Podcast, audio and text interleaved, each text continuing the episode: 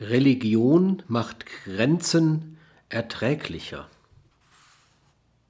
In einer narzisstisch geprägten Welt, in der die Erfahrung von Grenzen negativ gedeutet wird, ist eine positive Integration von Grenzerfahrungen und dem daraus folgenden Grenzbewusstsein kaum mehr möglich.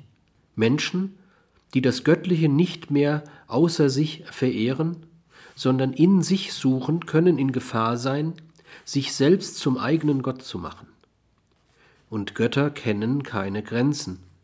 So ist denn vermutlich zu einer realitätsdichten Sinnantwort ein gewisses Maß von Religiosität, die nicht theistisch sein muss, wohl aber die eigene Grenzhaftigkeit positiv deutet, notwendig.